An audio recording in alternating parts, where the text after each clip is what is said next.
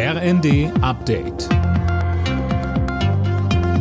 Stündlich neu. Auf den Punkt informiert.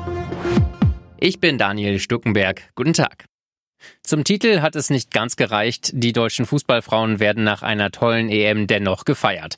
Die Mannschaft ist am Nachmittag auf dem Frankfurter Flughafen gelandet, hat sich ins Goldene Buch der Stadt eingetragen und präsentiert sich jetzt tausenden Fans auf dem Römer.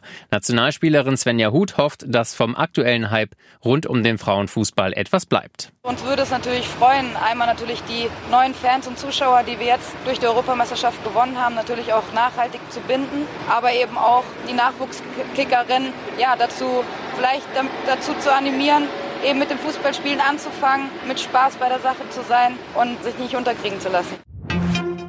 Die Erleichterung ist groß nach der ersten Getreidelieferung aus der Ukraine seit Monaten. Sowohl Kiew als auch Moskau begrüßten das Auslaufen des Frachters am Morgen. Axel Bäumling berichtet. Beide Länder hatten sich auf sichere Korridore für Getreidelieferungen geeinigt. UN-Generalsekretär Guterres hofft, dass jetzt die weltweite Ernährungssicherheit stabilisiert werden kann. Ein Sprecher des deutschen Außenministeriums sagte, nun sei es wichtig, dass weitere Schiffe folgen. In dem ersten Schiff waren 26.000 Mais. Millionen Tonnen an weiterem Getreide warten noch auf den Export.